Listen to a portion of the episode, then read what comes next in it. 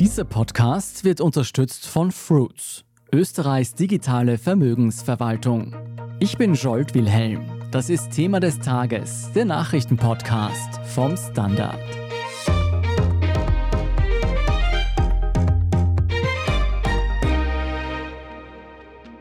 Sebastian Kurz ist schuldig. Mit diesen historischen Worten hat am Freitag der erste Prozess gegen den Ex-Kanzler geendet. Kurz soll eine Falschaussage vor dem Ibiza-Untersuchungsausschuss getätigt haben, um seinen Einfluss auf Postenbesetzungen in der Staatsholding ÖBAG zu verschleiern. Wie dieser Schuldspruch begründet wurde und was das Urteil für Kurz und die ÖVP bedeutet, darüber sprechen wir heute. Fabian Schmidt, du bist leitender Redakteur beim Standard und hast diesen Prozess von Beginn an verfolgt. Bevor wir auf das Urteil eingehen, hol uns noch mal ab, worum ging es bei diesem Prozess genau? Ja, es ging um den Vorwurf, dass Sebastian Kurz im Ibiza-Urschuss im Juni 2020 die Abgeordneten falsch informiert hat, und zwar in mehreren Punkten.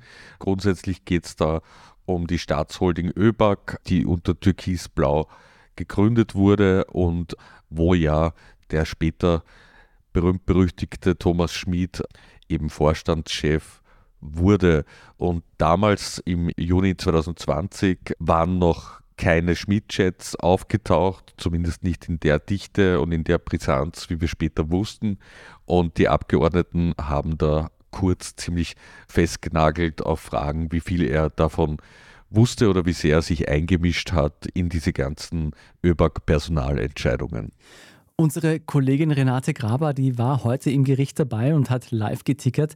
Sie hat uns einige Eindrücke vor Prozessbeginn geschildert. Schon in der Früh haben sich sehr viele Medienleute versammelt vor dem großen Schulgerichtssaal. Im Vorbereich waren Fotografinnen und Fotografen und natürlich viele Kameraleute. Die mussten alle warten, bis um 8.15 Uhr der Saal geöffnet wurde. Und das muss man sich vorstellen, wie es ein Kollege vom Falter genannt hat, einen Ansturm auf irgendwelche Schnäppchenangebote in einem Geschäft. Es wollen nämlich alle die besten Plätze, bedeutet für die bildgebende Kollegenschaft, dass sie möglichst vorne stehen wollen, um ganz am Anfang der Verhandlung Aufnahmen machen zu können. Und die schreibenden Kollegen und Kolleginnen wollen gerne ein Tischchen ergattern. Es gibt nicht so viele davon. Dicht gedrängt saßen da also unsere Kolleginnen und haben berichtet. Fabian, was ist dann beim heutigen letzten Prozesstag noch passiert? Es war ein sehr langer Tag. Der Richter hat quasi den Verhandlungsbeginn extra schon auf 8.30 Uhr gelegt, damit sich das auf jeden Fall heute ausgeht. Begonnen hat all das mit der Zeugenaussage eines russischen Managers, quasi des zweiten Teils äh, dieses Duos, das mit Thomas Schmid ein Bewerbungsgespräch geführt hat im Sommer 2023. Diese Manager haben dann ja in einer eidesstättigen Erklärung angegeben, dass Schmid von Druck durch die Staatsanwaltschaft gesprochen hat und auch davon, dass er es quasi mit der Wahrheit nicht immer so genau nehme, um den Staatsanwälten zu gefallen und um dann eben Kronzeuge werden zu können. Vor Gericht haben beide das nicht ganz so konkret dargestellt, sondern der heutige Zeuge meinte, er habe zwischen den Zeilen gelesen und gewissermaßen interpretiert, dass Schmid eben nicht immer nur wahrhaftig aussagen würde.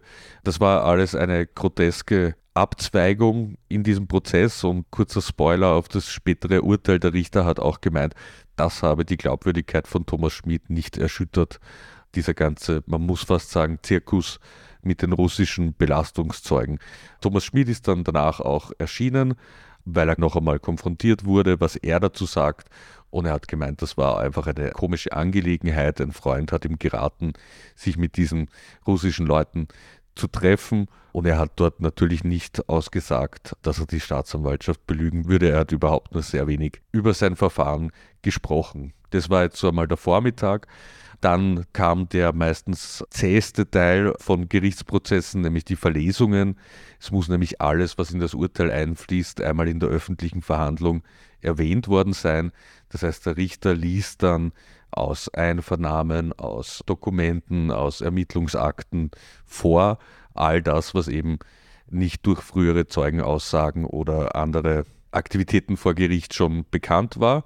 Das hat dann einige Zeit gedauert und dann kam es eben zu den Plädoyers und dann kurz vor 19 Uhr endlich zum Urteil.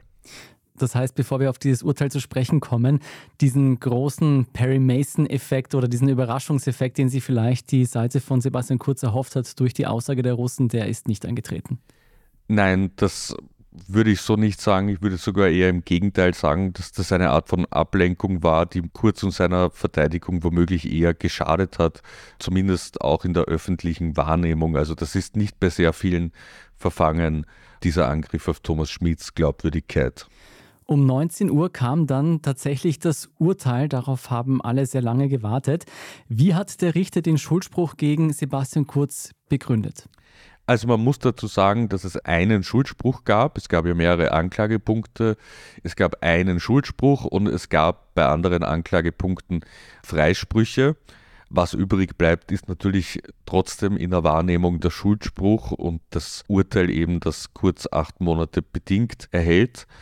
Was der Richter gewissermaßen begründet hat, ist, dass Sebastian Kurz womöglich insofern wahr ausgesagt hat vor dem Urschuss, als jedes Wort für sich gestimmt hat, dass er aber zu wenig erzählt hat und dadurch falsch ausgesagt hat. Also mhm. das ist jetzt sehr von mir interpretiert, aber er hat entscheidende Dinge weggelassen und dadurch ist eben ein falsches Gesamtbild entstanden und auch das konstituiert eine falsche Zeugenaussage. Gehen wir vielleicht ganz konkret darauf ein, wo wurde denn Sebastian Kurz freigesprochen? Also es gab ja auch die Anklagepunkte, dass Sebastian Kurz rund um den sogenannten Schmid-Schiefer-Deal falsch ausgesagt hat. Da ging es um eine Vereinbarung zwischen Thomas Schmid und dem FPÖ-Verhandler Arnold Schiefer, die da eben zwischen FPÖ und ÖVP Personalangelegenheiten ausgeschnapst hatten.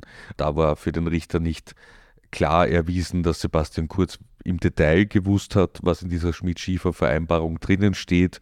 Deshalb gab es da einen Freispruch. Ebenso rund um die Frage, wie sehr sich Sebastian Kurz tatsächlich für Thomas Schmid als ÖBAG-Chef eingesetzt hat.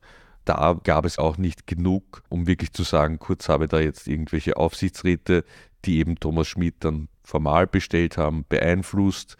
Da sah der Richter einfach nicht genug Substrat, anders eben in der Frage der Aufsichtsratsmitglieder der ÖBAG, wo Kurz ja auch nur gesagt hat, er sei informiert geworden, er habe vielleicht seine Meinung gesagt, aber für den Richter war nach der Argumentation der WKStA und nach den vorgelegten Beweisen klar, dass Kurz das sehr viel stärker involviert war als nur im Sinne von informiert.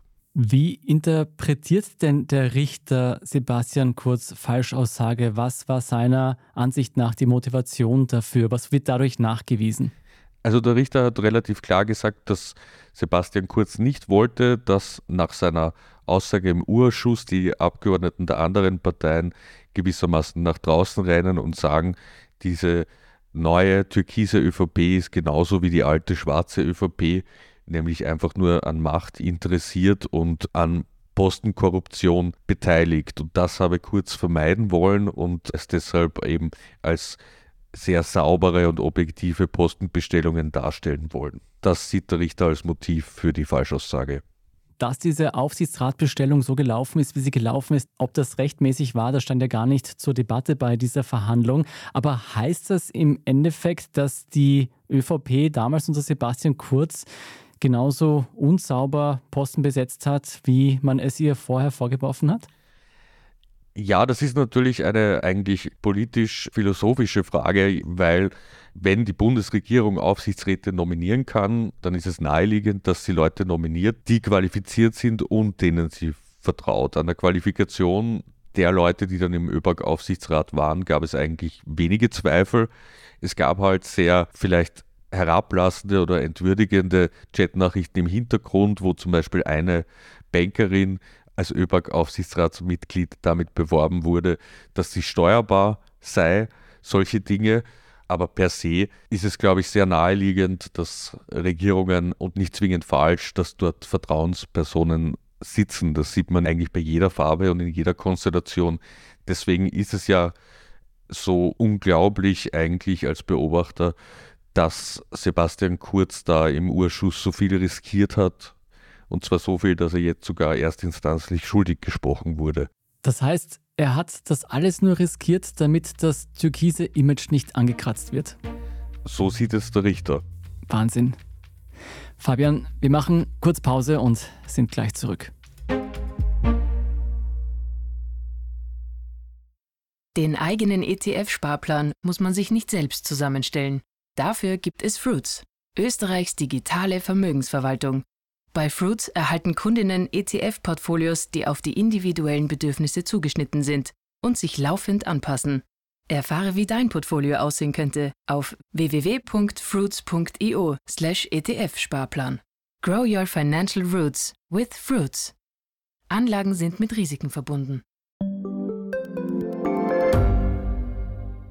Standard-Podcasts gibt es ja wirklich schon zu jedem Thema. Also fast jedem. True Crime. Thema des Tages. Lohnt sich das? Inside Austria. Serienreif. Besser Leben. Rätsel der Wissenschaft. Edition Zukunft. Und, und, und. Aber nicht jeder hat die Zeit, das alles zu hören. Und manchmal möchte man sich einfach nur ein paar Minuten beschallen lassen. Ich bin Scholt Wilhelm. Und ich bin Margit Ehrenhöfer. Ab sofort bringen wir auch Highlights unserer Podcasts. Für zwischendurch, wenn mal weniger Zeit ist. Diese kurzen Ausschnitte nennen wir Shorts. So wie eine kurze Hose. Oder eine kurze Geschichte. Okay. Und Shorts vom Standard finden Sie jetzt überall, wo es Podcasts gibt. Neben Kurz wurde ja auch dessen Vertrauter Bernhard Bonelli schuldig gesprochen. Wie lautet da die Begründung? Das ist eigentlich genau parallel zu sehen wie bei der Verurteilung von Kurz. Da gibt es eben auch mehrere Anklagepunkte und Bonelli wurde schuldig gesprochen in diesem Anklagepunkt rund um die ÖBAG Aufsichtsratsmitglieder und in anderen Punkten freigesprochen und mit drei Monaten bedingter Freiheitsstrafe ist das Urteil auch milder. Es gab Anklagepunkte, die freigesprochen wurden bei Bonelli und dazu kommt, dass der eben nicht Kanzler war, also kurz hatte als Kanzler auch eine noch größere Vorbildfunktion noch und es war, so hatte die WKStA argumentiert, es ist es noch wichtiger, dass der Kanzler den Urschuss vollständig informiert als eben dessen Kabinettschef. Acht Monate bedingt für Sebastian Kurz, drei Monate für Bonelli. Was heißt das in der Praxis? Also acht Monate bedingt auf drei Jahre heißt ja, dass er sich jetzt nichts zu Schulden lassen kommen darf in den nächsten drei Jahren und kurze ja bislang war er ja auch unbescholten und hat einen quasi Lebenswandel, der nicht angreifbar ist, gehabt. Von dem her, es ist höchst unwahrscheinlich, dass Sebastian Kurz ins Gefängnis muss. Aber es ist natürlich sehr unangenehm und natürlich, wenn dieses Urteil Rechtskraft erlangen sollte, dann hat Sebastian Kurz eine Vorstrafe und zumindest für normale Menschen hätte das dann auch Implikationen, was jetzt Jobsuche, Wohnungssuche und andere solche Dinge betrifft. Sebastian Kurz ist da wahrscheinlich in anderen Sphären unterwegs. In anderen Sphären unterwegs war Sebastian Kurz vielleicht auch nach der Urteilsverkündung. Das war sicher nicht leicht. Mittlerweile ist bekannt, dass sein Anwalt in Berufung gehen wird.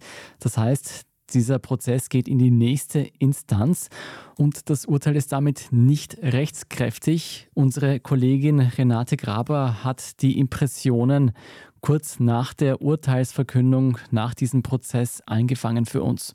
Er hat sich zunächst einmal gefreut, dass er in zwei von drei Anklagepunkten freigesprochen worden sei. Die Verurteilung im dritten verstehe er aber nicht. Die sei nicht fair. Er würde heute noch so aussagen, wie er damals vor dem Urschuss ausgesagt hat, sagt er dazu. Und er ist zuversichtlich, dass er in der zweiten Instanz das Urteil sozusagen drehen kann, um das jetzt mit meinen unjuristischen Worten zu sagen. Insgesamt war Kurz relativ unemotional bei seiner Aussage gegenüber den Medienleuten. Bei seinem Schlusswort war er viel emotionaler, also bevor das Urteil gefällt wurde. Äh, da ist ihm die Stimme fast gebrochen und ja, man hat gemerkt, dass ihm das Ganze doch nahe geht. Jedenfalls hat es so gewirkt. Alles in allem hat er dann am Ende des Tages relativ zuversichtlich geklungen und seine Darstellungen wiederholt, die er in den zwölf Verhandlungstagen immer wieder wiederholt hat, vor allem auch gegenüber den Medien. Und er hat sich auch bedankt bei seinen Unterstützern und jenen Leuten, die ihm immer wieder aufnehmende Nachrichten hätten zukommen lassen. So war das heute nach dem Urteilsspruch. Also ein doch recht gefasster Sebastian Kurz nach diesem Urteilsspruch. Fabian, Denkst du, es wird Kritik an der Art und Weise geben, wie dieses Verfahren geführt wurde? Wird es da berechtigte Zweifel geben, dass es nicht fair abgelaufen ist? Vielleicht gegen kurz? Es gab zwar im Vorfeld einige Querschüsse gegen den Richter Michael Radastic, weil der ja einst in der Eurofighter-Affäre auch quasi in Politnähe war. Aber während des Prozesses hat es wenig Beschwerden gegen Radastic gegeben. Er hat auch darauf geschaut, dass er sehr viel zulässt, dass die Verteidigung beantragt, was jetzt zum Beispiel Zeugen oder Beweismittel anbelangt. Und ich glaube, man kann schon sagen, dass das ein faires Verfahren war. Und da denke ich, werden auch die allermeisten Beobachter mit dieser Sicht übereinstimmen. Von dem her tut das schon, glaube ich, kurz recht weh und es wird, falls er politische Comeback-Pläne gehabt hat, wird es sie zumindest verschieben um einige Zeit. Lass uns gegen Ende nochmal darauf eingehen. Der maßgebliche Gegenspieler von Kurz in diesem Prozess, wenn ich ihn so nennen kann, war Thomas Schmidt. Er war einst Generalsekretär im Finanzministerium und ÖBAG-Aufsichtsrat. Was bedeutet dieses Urteil für Thomas Schmidt? In der mündlichen Begründung des Urteils hat der Richter mehrfach ausgedrückt, dass er die Aussagen von Thomas Schmidt für glaubwürdig erachtet hat und für korrekt. Und das ist schon ein wichtiger Etappensieg in Schmids eigenem Kampf gegen die vielen Anschuldigungen, denen ja er auch ausgesetzt ist. Es geht ja alles oder sehr viel auf seine Chats zurück und von dem her ist er in vielen Verfahren auch als Beschuldigter mit drinnen und er will ja Kronzeuge werden, wollte quasi einerseits neue Tatsachen offenbaren, den Ermittlern und andererseits quasi mit Geständnissen auch helfen, der Wahrheitsfindung näher zu kommen. Und aus Sicht der WKSDA hat er das in diesem Verfahren sicher gemacht. Der Grundzeugenstatus, ob der akzeptiert wird, das wird derzeit noch geprüft, aber diese ganze Sache hier hat ihm in keinem Fall geschadet. Und ich glaube auch für die öffentliche Wahrnehmung ist es so, dass Schmieds Auftritte eigentlich übereinstimmend als recht präzise und man hat ihm das abgenommen, was er sagt. Du hast jetzt mehrfach erwähnt, dass Thomas Schmidt Kronzeuge werden will. Da geht es um einen anderen Prozess, der anstehen könnte. Und zwar geht es da um die sogenannte Inseratenkorruption, die Sebastian Kurz Team vorgeworfen wird. Was erwartet Sebastian Kurz in dieser Hinsicht noch? In diesem Verfahren wird sicher noch einige Zeit vergehen, bis eine Anklage bevorsteht wenn überhaupt, weil es einfach eine wahnsinnig komplexe Angelegenheit ist. Da geht es ja darum, dass Kurz mit mehreren Verlegern, also einerseits mit ähm, den Brüdern Fellnern hinter der Österreich-Mediengruppe, andererseits mit dem Ehepaar Dichand hinter Krone und Heute Deals abgeschlossen hätte, Inserate mit Steuergeld bezahlt gegen wohlwollende Berichterstattung. Da wird die Frage sein, wie man das tatsächlich dann darlegen kann, eine positive Berichterstattung da sind die Ermittlungen noch nicht dort, wo sie für eine Anklage sein sollten. Da gibt es auch noch Handys, die versiegelt sind und nicht ausgewertet sind. Also das wird noch dauern. Aber da ist Schmid eben tatsächlich als potenzieller Kronzeuge. Da will er seinen Beschuldigtenstatus abschütteln und Kronzeuge werden. Und wenn er auch von einem Richter in einem etwaigen Prozess dazu so glaubwürdig beurteilt wird wie vom Richter jetzt, dann haben alle anderen Beteiligten schon ein großes Problem. Von Kurzseite und seinen Unterstützern in der ÖVP hieß es bislang immer, man müsse den Ausgang der Prozesse abwarten, bevor man mit der türkisen Ära der ÖVP abrechnet, die ja viel kritisiert wurde in den vergangenen Jahren. War es das jetzt für Kurz in der Politik? Ist damit ein Comeback ausgeschlossen? Also ich glaube, dass jetzt in den nächsten Monaten ein Comeback ausgeschlossen ist dadurch. Das ist ein zu großer Makel da müsste man warten, bis die Instanz das womöglich dreht.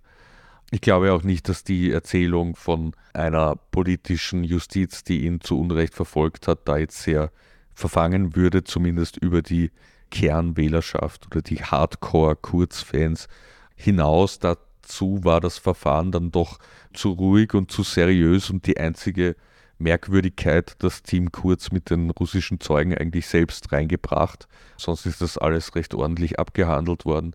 Von dem her glaube ich, also, dass es für die nächsten Monate, für die nächsten ein, zwei Jahre eigentlich keine Chancen gibt, dass Kurz zurückkehrt. Gleichzeitig ist er 37, also wer weiß, was in 10, 20, 30 Jahren ist. Hm. Also bis zu unserer Pensionierung kann es immer so weit sein. Warten wir es mal ab. Was heißt denn der Schuldspruch von Kurz für die ÖVP? Da sind ganz viele von der ÖVP-Führung noch hinter ihm gestanden. Wird sich das jetzt ändern?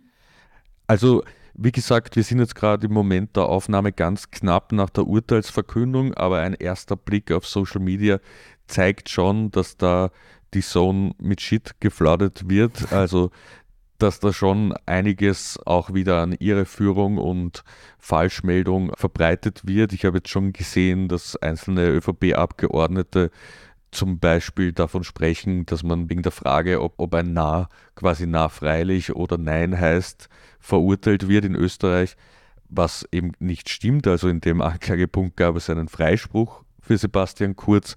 Und dann gibt es ja die absurde Verschwörungstheorie, das wäre alles ein abgekartetes Spiel der Grünen, weil sich die Ex-Chefin der Grünen, Eva Klawischnik, in einem Interview versprochen hatte und geglaubt hatte, offenbar, es habe schon ein Urteil gegeben und da konstruiert man jetzt die große Verschwörung von der Justizministerin zum unabhängigen Richter zu Eva Klawischnik, die seit Jahren aus der Politik draußen ist.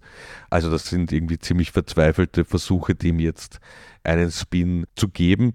Sebastian Kurz hat kurz vor dem Urteil, als er die letzten Worte quasi ans Gericht richten durfte, gesagt, vielleicht gibt es einiges, das ich hätte besser machen können. Und ich glaube, wenn er diesen Weg gehen würde, wäre das um einiges vielleicht vielversprechender für die öffentliche Wahrnehmung, als da jetzt radikal in Verschwörungstheorien zu kippen oder sich einer wahnsinnig unfairen Behandlung ausgesetzt zu fühlen. Wir werden in den nächsten Tagen sehen, wie die Reaktionen dann ohne die direkte Emotionalität der Urteilsverkündung ausfallen werden. Einige in der ÖVP stellen sich hinter ihren ehemaligen Chef. Wie interpretierst du dieses Ergebnis mit Blick auf die Wahl? Wie werden FPÖ und SPÖ dieses Urteil ausschlachten? Ja, ich glaube, man wird da schon recht darauf hinweisen, dass sich Nehammer jetzt nie wirklich von Sebastian Kurz abgegrenzt hat. Gleichzeitig muss man Nehammer zugute halten, dass er in all diesen Ermittlungsverfahren nicht auftaucht, wenn dann nur ganz am Rande und dass er eben nirgendwo als Beschuldigter geführt wird. Also Nehammer war sicher nicht in dieser innersten Clique um Kurz das heißt, vielleicht ist es ihm möglich, jetzt doch eine Art von Distanzierung zu erreichen. Das wäre dann doch eine interessante Wendung in diesem Fall. Fabian Schmidt, herzlichen Dank für diese Eindrücke kurz nach der Urteilsverkündung. Danke. Alles zum ersten Kurzprozess lesen Sie auch auf der Standard.at. Wenn Sie keine Folge von Thema des Tages verpassen wollen, dann abonnieren Sie uns bei der Podcast-Plattform Ihrer Wahl. Dort auch am besten gleich die Glocke aktivieren, wenn vorhanden. Dann erhalten Sie eine Notification, wenn eine neue Folge erscheint. Ich bin Scholt Wilhelm und verabschiede mich an dieser Stelle. Jetzt geht's gleich weiter mit unserem Meldungsüberblick. Den hat meine Kollegin Margit Ehrenhöfer für Sie. Wir sind gleich zurück. Den eigenen ETF-Sparplan muss man sich nicht selbst zusammenstellen. Dafür gibt es Fruits, Österreichs digitale Vermögensverwaltung. Bei Fruits erhalten Kundinnen ETF-Portfolios, die auf die individuellen Bedürfnisse zugeschnitten sind und sich laufend anpassen.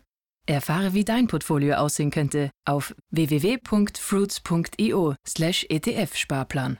Grow your financial roots with Fruits. Anlagen sind mit Risiken verbunden. Guten Tag, mein Name ist Oskar Bronner. Seit 35 Jahren lesen die Menschen im Standard auch das, was sie woanders wohl nicht lesen könnten. Guten Tag, mein Name ist Hans Rauscher und ich schreibe seit 25 Jahren für den Standard auch das, was ich woanders wohl nicht schreiben könnte. Der Standard, der Haltung gewidmet. Und hier ist, was Sie heute sonst noch wissen müssen. Erstens, die Mutter von Alexei Nawalny durfte den Leichnam ihres Sohnes sehen. Der russische Oppositionspolitiker war vor einer Woche in einem Straflager gestorben. Nawalny wurde 2020 schon Opfer eines Giftanschlags. Sein Gesundheitszustand war seither angeschlagen.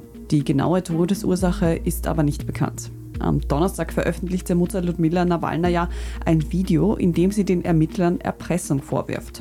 Sie sollen versucht haben, sie zu einer Beerdigung ohne Trauergäste zu zwingen. Nawalnaja durfte die Leiche auch nur sehen, ausgehändigt wurde sie nach wie vor nicht.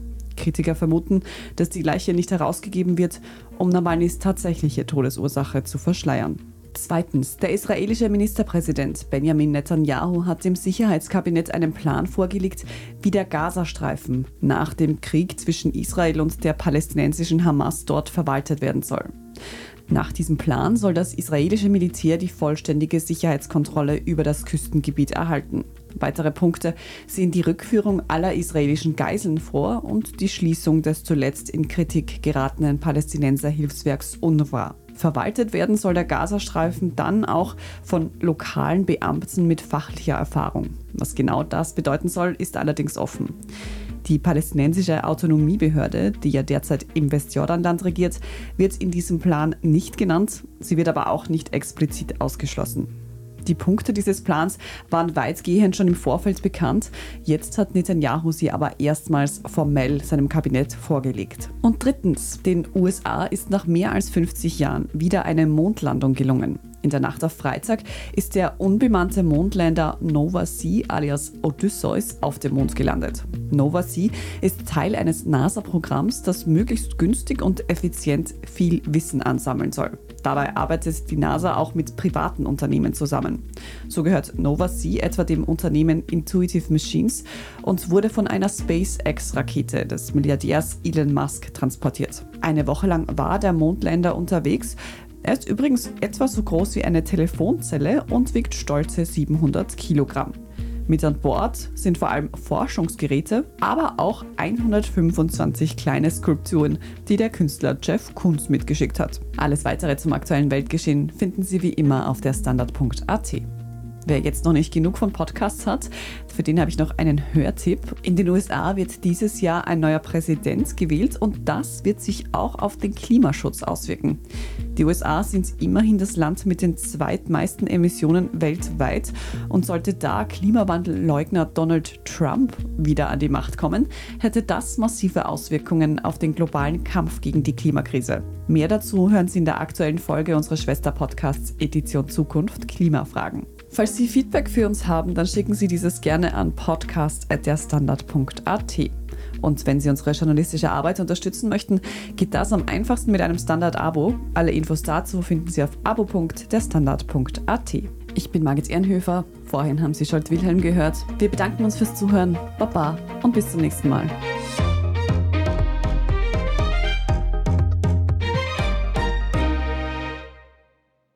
Den eigenen ETF-Sparplan muss man sich nicht selbst zusammenstellen. Dafür gibt es Fruits, Österreichs digitale Vermögensverwaltung. Bei Fruits erhalten Kundinnen ETF-Portfolios, die auf die individuellen Bedürfnisse zugeschnitten sind und sich laufend anpassen. Erfahre, wie dein Portfolio aussehen könnte auf www.fruits.io/etf-Sparplan. Grow your financial roots with Fruits. Anlagen sind mit Risiken verbunden.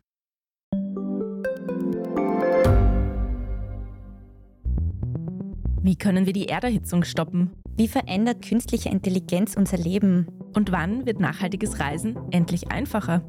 Um diese und viele weitere Themen geht es im Podcast Edition Zukunft und Edition Zukunft Klimafragen. Ich bin Alicia Prager. Und ich bin Julia Beirer. Wir sprechen über Lösungen für das Leben und die Welt von morgen. Jeden Freitag gibt es eine neue Folge, überall, wo es Podcasts gibt.